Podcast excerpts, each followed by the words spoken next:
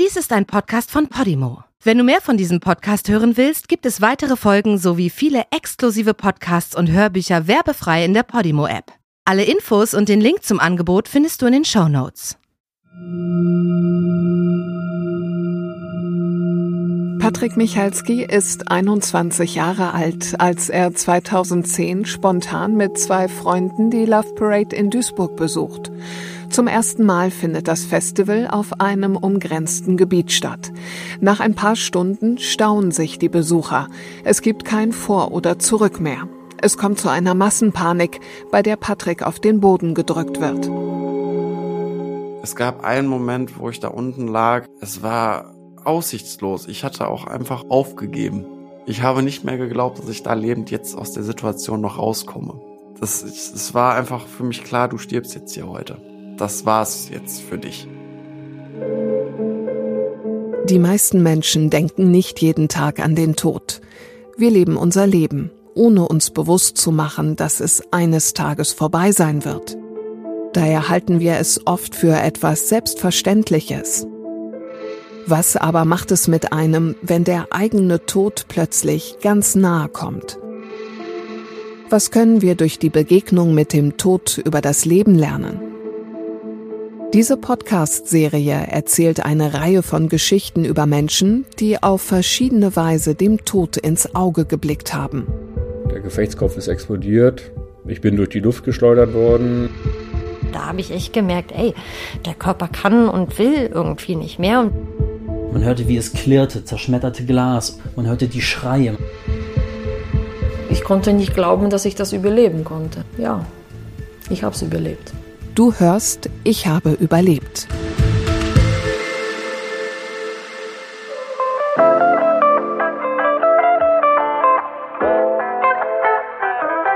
Patrick Michalski lebt 2010 ein unbeschwertes Leben in Bochum. Er ist 21 und im letzten Lehrjahr seiner Ausbildung zum Elektroniker für Betriebstechnik bei einem großen Autohersteller.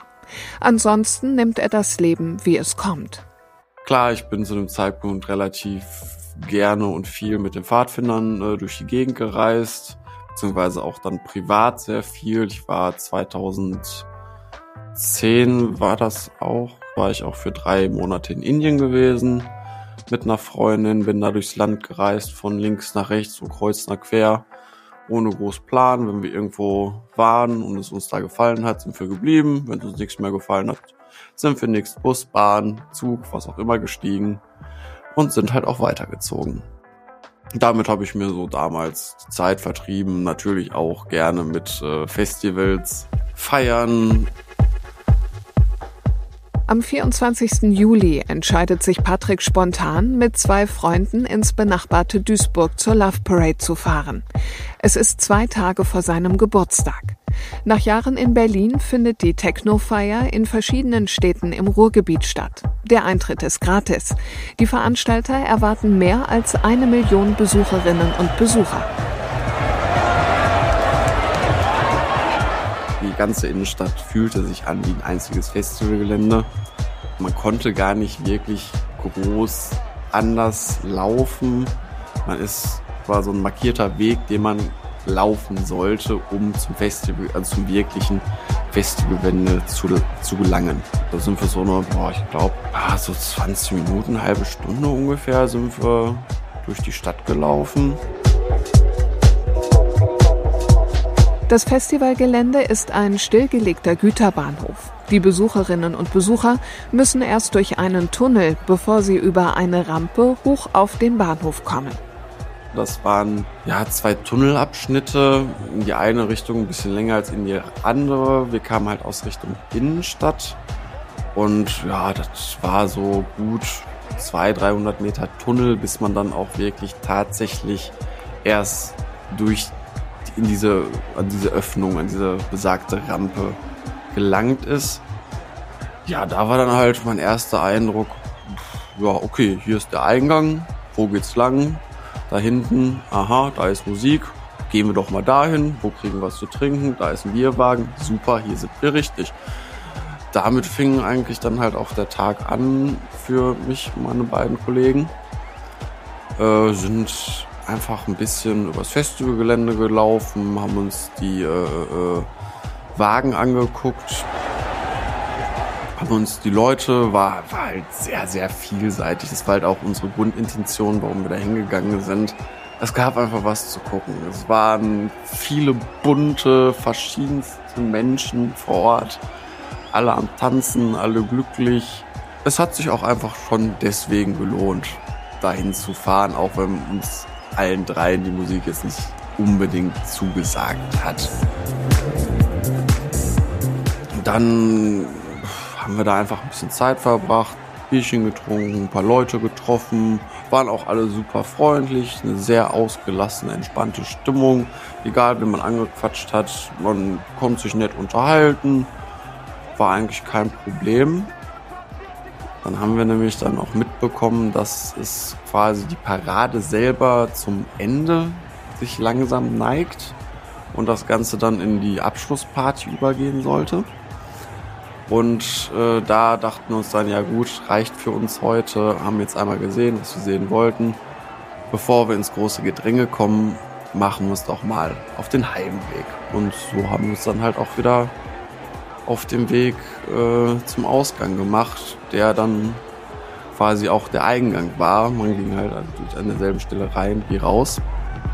Patrick und seine Freunde stehen wieder auf der Rampe. Rechts und links davon Mauern. Er will raus. Viele andere wollen noch rein. Es war nicht mehr so, dass man gemütlich schlendern konnte, sondern man musste halt zwischendurch ein bisschen stehen bleiben, weil dann von rechts sich irgendwie eine Gruppe vorbeigedrängelt hat, die noch aufs Gelände wollte.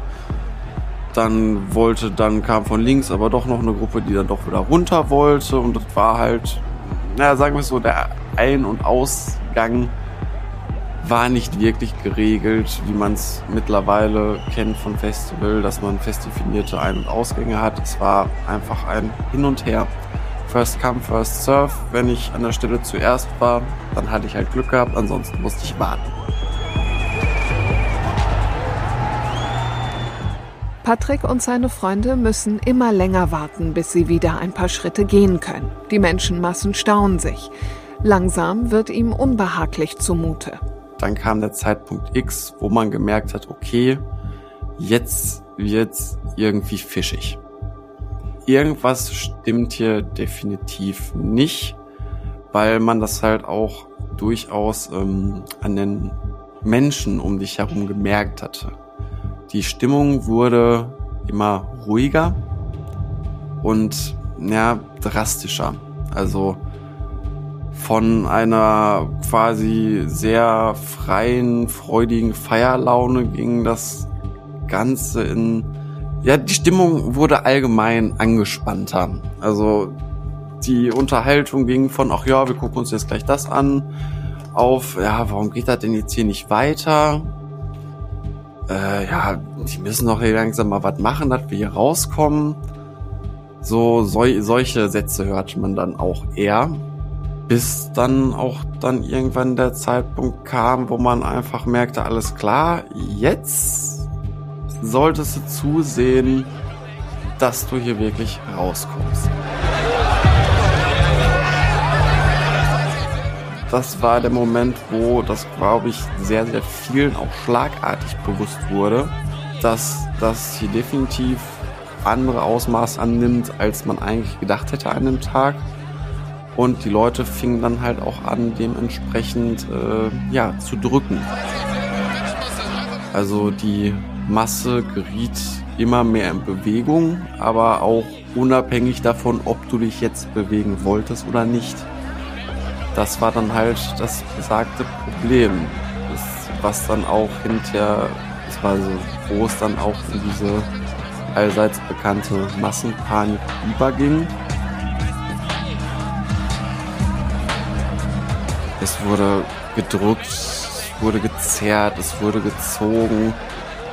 Die ersten Bilder, an die ich mich jetzt noch heute erinnern kann, sind halt, wie Leute auch einfach an anderen Leuten hochgeklettert sind. Und wie man es ja eigentlich aus schöneren Festival- und Konzertbildern gewohnt ist, crowdsurfend unter die Menge rausgegangen sind. Nur, dass die dann nicht getragen wurden, sondern halt wirklich tatsächlich über die Leute drüber gelaufen sind.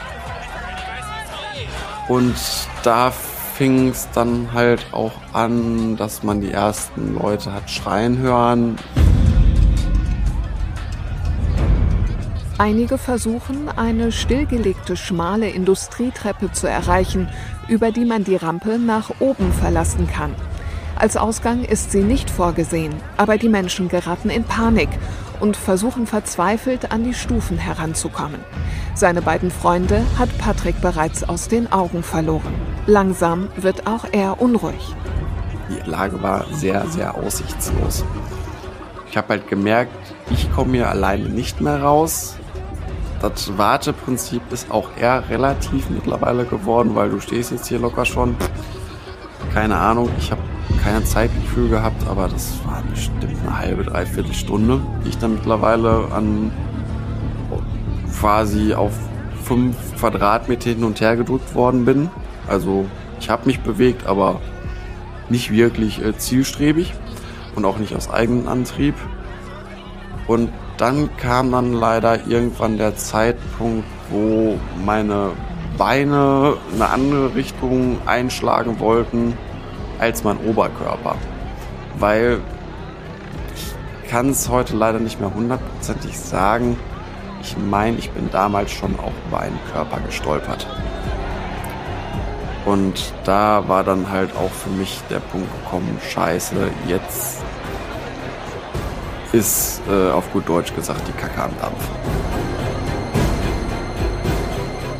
Ich bin dann wie andere Leute an der Position, an der Stelle auch, dann von der Masse einfach umgedrückt worden.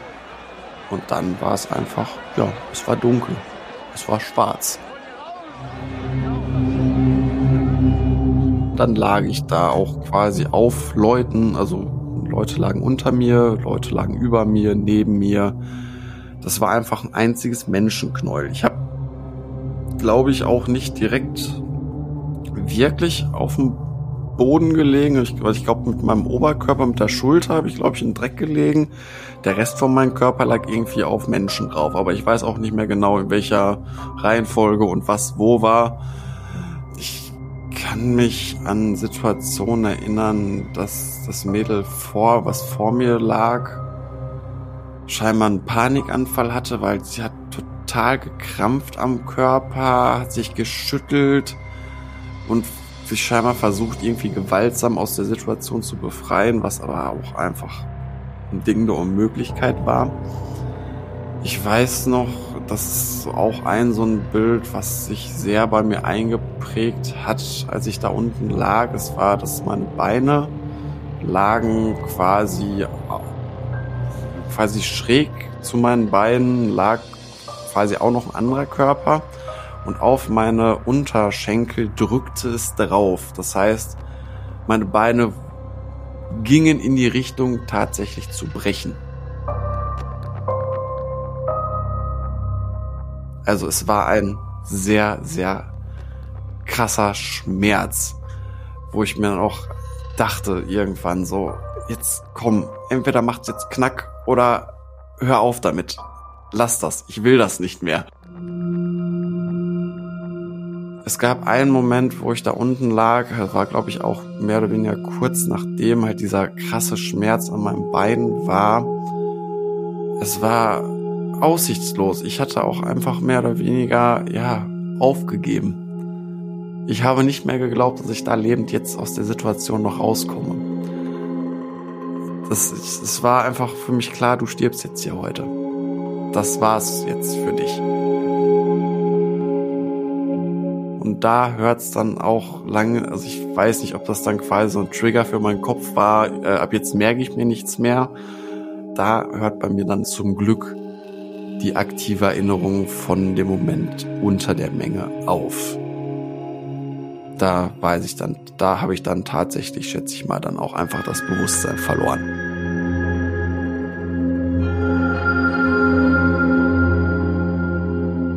Und dann das nächste, woran ich mich dann wieder erinnern konnte, war, es wurde auf einmal hell tatsächlich. Wie nach dem Aufwachen. So, wenn man das erste Mal morgens die Augen öffnet, ist es hell, man ist so ein bisschen so verdöttert in der Birne. Man fragt sich kurz, wo ist man, was bin ich? Ach, Moment, ah ja, genau, so war die Situation, ja, kacke. Ja, ich wurde dann nämlich auch ähm, von zwei Beamten aus der Menge rausgezogen. Das erste, was ich gesehen habe, es war ein heilloses Durcheinander. Ich wurde halt auch mit einer der letzten aus diesem Knoll rausgezogen. Einer der beiden Beamten fragte mich, äh, kannst du alleine stehen? Pff, Im Shop, ich natürlich, klar, kein Problem. Sie ließ mich los. Äh, ja, ich klatschte auch dann auch gleich wieder hin, wobei sie dann auch festgestellt haben, okay, das hätten wir ihn einfach nicht fragen sollen. Sie haben mich dann auch relativ zügig wieder aufgehoben.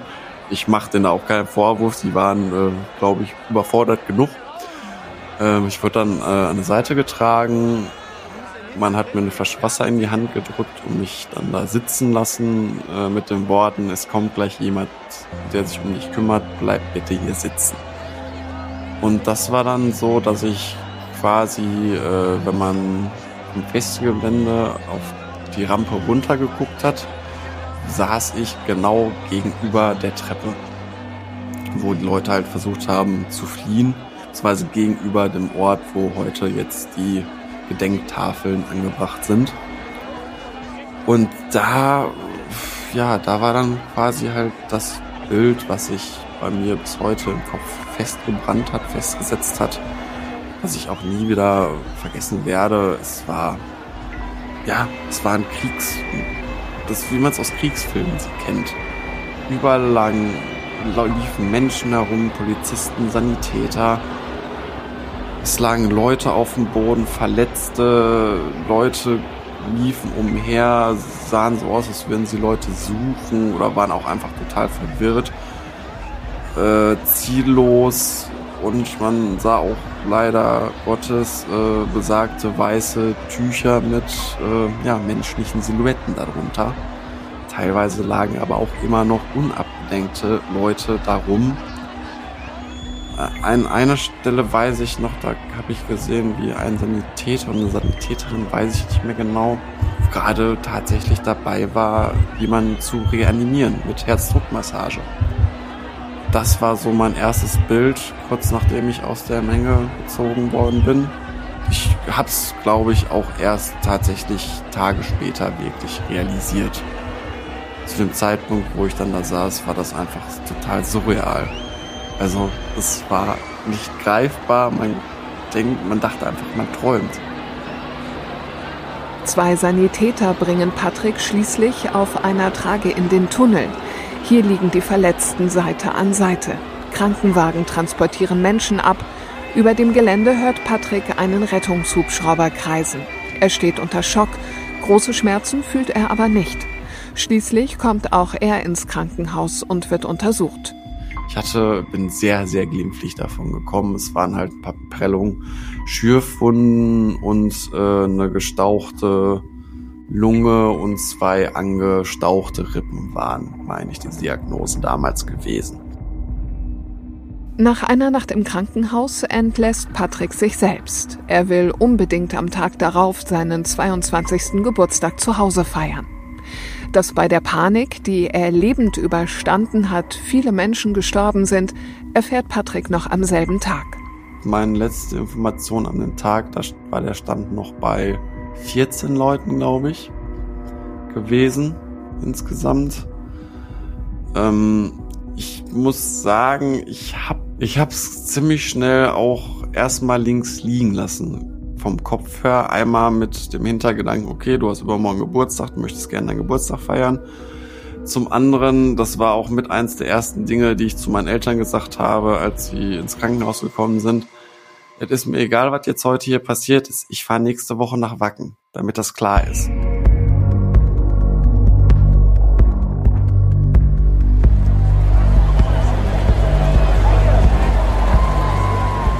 Patrick macht weiter, als wäre nichts passiert. Nachdem er am Freitag die Love Parade überlebt hat, fährt er am darauffolgenden Montag zum Wacken Open Air, einem der größten Heavy Metal Festivals der Welt. In der Menge vorn an der Bühne zu stehen, ist für ihn kein Problem. Auch danach geht sein Leben erst einmal ganz normal weiter. bin ganz normal zur Arbeit gegangen, ganz normal meine Hobbys nachgegangen, meiner Familie Sachen unternommen. Und ich glaube erst so, ja, ich denke mal so halbes, dreiviertel Jahr später fing es dann bei mir an, dass mein, meine Psyche sich doch insofern äußerte oder man merkte, dass ich dann vielleicht doch nicht so gut damit klarkomme, wie ich es auch immer noch zu dem Zeitpunkt behauptet habe. Ich habe halt, klar, ich habe angefangen, wesentlich mehr zu trinken, wesentlich mehr Alkohol zu mir genommen, bisschen Marihuana, bisschen gekifft. Äh, das hat dann leider auch irgendwann angefangen, dass das doch mehr wurde wo ich dann auch quasi mich selber nicht mehr anlügen konnte. Dass ich ja gesagt habe, nee, das klappt schon, das hast du weggesteckt. Nee, das ist einfach definitiv nicht der Fall. Dir geht's scheiße, sieh es ein, du brauchst jetzt Hilfe.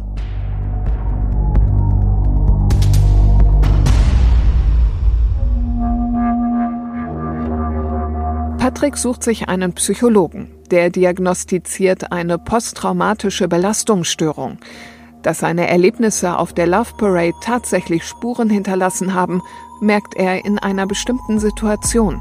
Als er mit Freunden in einem Club ist, kommt die Erinnerung an die Katastrophe schlagartig wieder. Ich stand unten auf der Tanzfläche, äh, haben uns unterhalten und dann kam von, oh, Swedish House Gang One hieß der Titel. Ich weiß nicht warum, aber er triggerte mich. Das hat mir dann hinterher auch äh, ne, mein Psychologe erklärt, wie das kommt. Aber es war halt, er hat die Erinnerung wachgerufen. Ich war wieder, ich war wieder auf der Love Parade durch diesen Song, den ich gehört habe. Ich hatte quasi, also ich hatte eine Panikattacke. Ich bin wohl dann auch, weiß ich halt nicht mehr, äh, meine Freundin mir erzählt, ich hatte das große Glück, dass zwei meiner Bekannten, die mit waren, äh, waren auch Rettungssanitäter.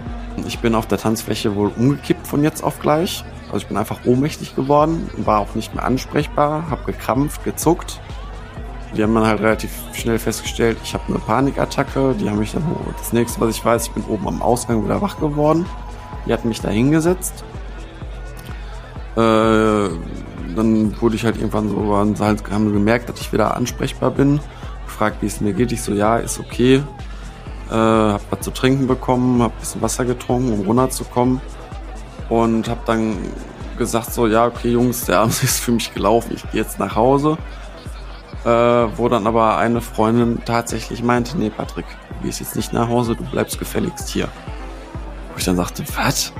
Das kann doch nicht ein Ernst sein. So, doch, mach, tu dir den Gefallen und flieh jetzt nicht. Das ist das Bekloppteste, was du jetzt für deine Psyche machen kannst. Ich habe ihr einfach geglaubt, weil sie war die ausgebildete Sanitäterin. Im Nachhinein, ja, hatte sie recht. Ich bin halt nicht weggelaufen. Ich habe mich dem gestellt und hatte trotz alledem einen angenehmen Abend. Waren, glaube ich, noch zwei, drei Stündchen da. Nach diesem Erlebnis empfiehlt Patricks Psychologe ihm eine Klinik, die ihm helfen soll. In Wittenherdecke verbringt er sieben Wochen in einer stationären Therapie. Dort lernt er über seine posttraumatische Belastungsstörung. Außerdem bekommt er Antidepressiva. Posttraumatische Belastungsstörungen äußern sich in der Hinsicht, dass der Körper, dass du, man als Person etwas erlebt hat, was quasi eigentlich unmöglich ist zu überleben. So hat mein Psychologe mir das damals erklärt. Der Körper bzw. die menschliche Psyche ist evolutionär nicht darauf ausgelegt, solche Extremsituationen zu überleben. Das macht die heutige Medizin mit einem, dass man die Möglichkeit hat, sowas zu überstehen. Und deswegen löscht der Kopf, die menschliche Psyche löscht das aktiv, also verdrängt es, ohne dass man es will, weil es der Kopf einfach selber nicht kategorisieren, einordnen kann. Diese posttraumatischen Belastungsstörungen sind halt auch äh, sehr verbreitet, auch bei Feuerwehrleuten, Rettungssanitätern, Soldaten, die einfach extreme Situationen erlebt haben. Und es äußert sich dann bei manchen so in extremen Depressionen, bei manchen dann auch wie bei mir halt in Panikattacken, dass man durch bestimmte Trigger wieder quasi eine Schublade im Kopf geöffnet wird, die man eigentlich nicht mehr vorhatte, je in seinem Leben zu öffnen, aber es passiert dann einfach und man kriegt einen Flashback. Also man ist wieder da, wo man vor einem Jahr, dreiviertel Jahr, zwei Jahren, wie auch immer, war. Das, also, das war schon sehr, sehr krass.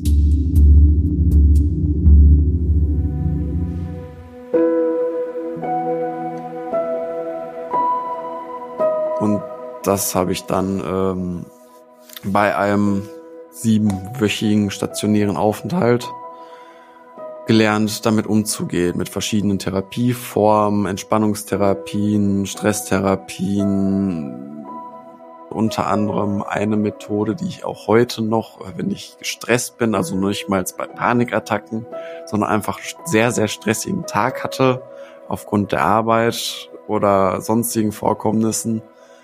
Die Methode heißt sicherer Ort. Und zwar äh, quasi wie eine geführte Meditation. Ich habe mir beigebracht, mich selber in Trance zu versetzen. Also quasi wie mit einem Fingerschnippen war ich vom Kopf her woanders, aber quasi auch selbst eigengesteuert woanders. Ich habe mir einen sicheren Ort gestaltet in meinem Kopf.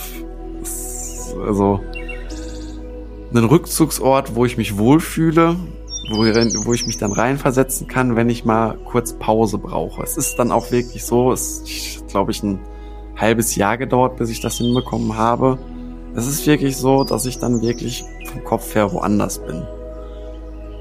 Es ist, ja, mag jetzt albern klingen, ich habe mir, ich hab mir einen Garten gebaut. Also ich sitze im, Garten mit, äh, äh, mit grau, weiß, schwarzem Kies, mit läng, länglichen Blumenbeeten, mit verschiedenen Pflanzen, rote, gelbe, grüne. Ich habe einen weißen Zaun drumherum. Drumherum ist eine grüne Hügellandschaft.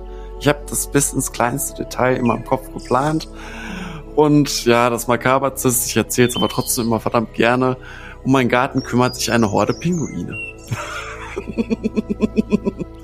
das ist, das ist mein sicherer Ort. Klingt albern, aber ich fühle mich da wohl. Das hat auch mein Psychologe. Ich kann mir ausdenken, was ich will, solange ich mich da wohlfühle und ich hatte es lange nicht gebraucht. Das war mit einer der wichtigsten Methoden, die ich gelernt habe, äh, um damit besser umgehen zu können. Der Aufenthalt hat mir sehr, sehr viel gebracht, auch einfach wieder Struktur ins Leben zu kriegen. Und ja, danach ging es auch, man merkte, dass es mir wesentlich besser ging, keine Frage. Es war, ich hatte meine Ausbildung dann auch erfolgreich beendet gehabt, ähm, bin dann im Anschluss studieren gegangen. Ich habe mein Leben ja ganz normal weitergeführt.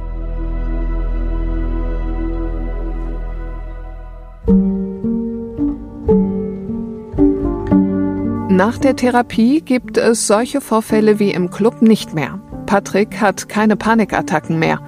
Wenn er merkt, er verliert den Überblick, wie beispielsweise auf einem Konzert, entfernt er sich aus der Situation. Ich kann nicht sagen, dass ich es zu 100% heutzutage verarbeitet habe.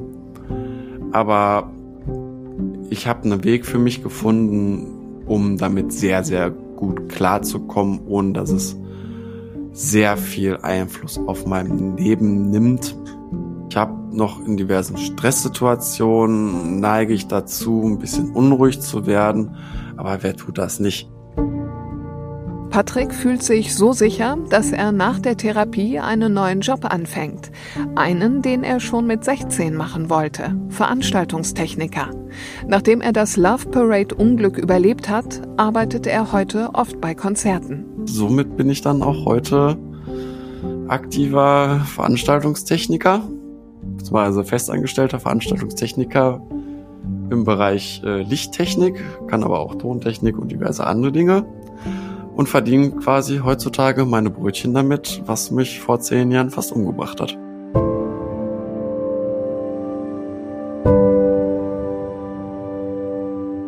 Für Patrick ist das Love Parade Desaster glimpflich ausgegangen. 21 andere junge Menschen sterben am 24. Juli 2010 in Duisburg. Mindestens 650 weitere werden verletzt. Zum Gerichtsprozess kommt es erst sieben Jahre danach. Zehn Mitarbeiter der Stadt und der Veranstaltungsfirma sind wegen fahrlässiger Tötung und fahrlässiger Körperverletzung angeklagt. Nach 184 Verhandlungstagen wird der Prozess eingestellt, wegen der geringfügigen Schuld der letzten drei verbliebenen Angeklagten, so das Gericht. Verurteilt wird niemand. Klar war ich sauer, weil prinzipiell ich lebe mein Leben weiter. Ich führe ein schönes Leben, ich habe einen festen Freundeskreis, eine super Familie die mir in den letzten Jahren auch während der Zeit super zur Seite gestanden hat, die ich auch dankbar bin über alles. Aber jetzt mal betrachtet auf die 21 Toten, die Menschen, die Angehörigen, kriegen ihre Leute niemals wieder in ihrem gesamten Leben. Sie haben ihre Kinder, ihre Töchter verloren, ihre Söhne. Niemand, kein Elternteil sollte sein Kind zum Grabe tragen. Das sollte nicht gehen. das dann einfach keiner von den Verantwortlichen, Entschuldigung, die Eier in der Hose hat, zu sagen, okay, hier ist Scheiße passiert, finde ich eine absolute Frechheit. Das ist traurig, das ist menschlich unter aller Sau. Und auch wenn jetzt die Hinterbliebenen Entschädigung bekommen, bringt mir mein Kind nicht wieder. Beim besten Willen nicht. Und das finde ich einfach traurig, dass da einfach keiner für bestraft wird. Weil die Leute hätten einfach Strafe verdient, Entschuldigung. Ich komme damit gut klar, ich habe das ganz gut, aber es gibt auch heute noch Leute, die damit äh, nicht klarkommen, die aufgrund des Erlebten seit zehn Jahren ihren Beruf nicht mehr ausüben können. Oder was weiß ich, nicht mehr können.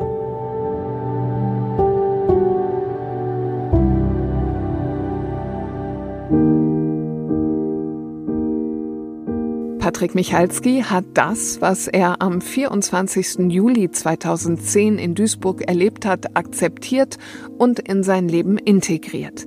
Er kann darüber reden. Ab und zu besucht er sogar die Gedenkstätte für die Opfer, die auf dem Gelände, auf dem auch er fast sein Leben verloren hätte, eingerichtet wurde.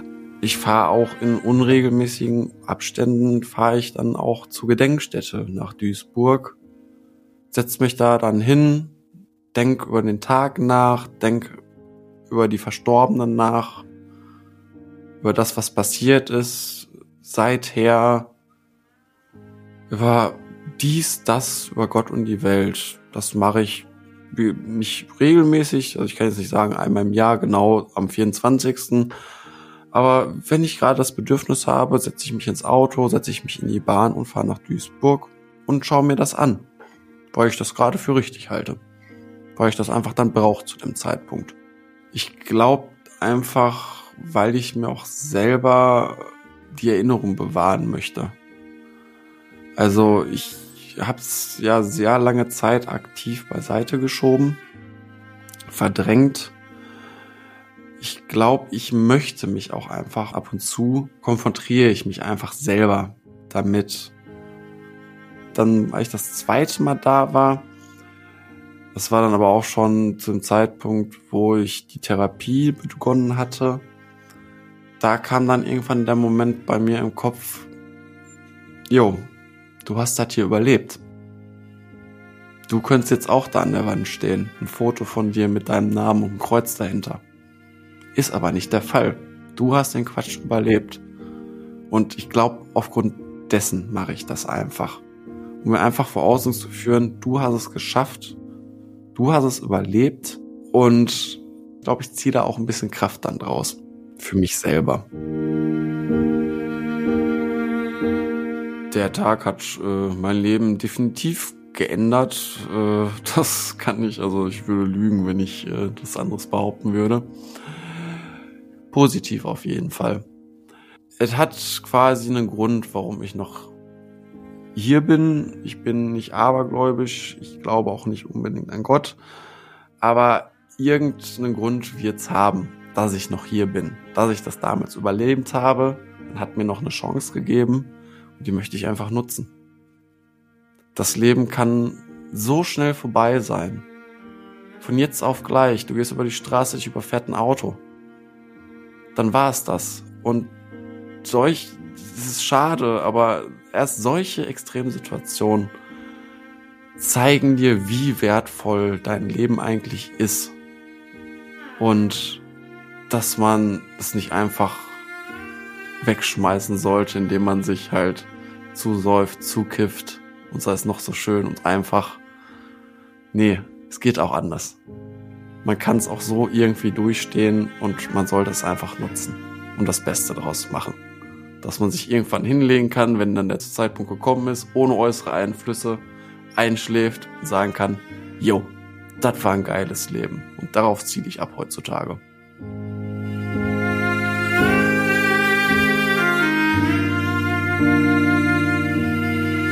Du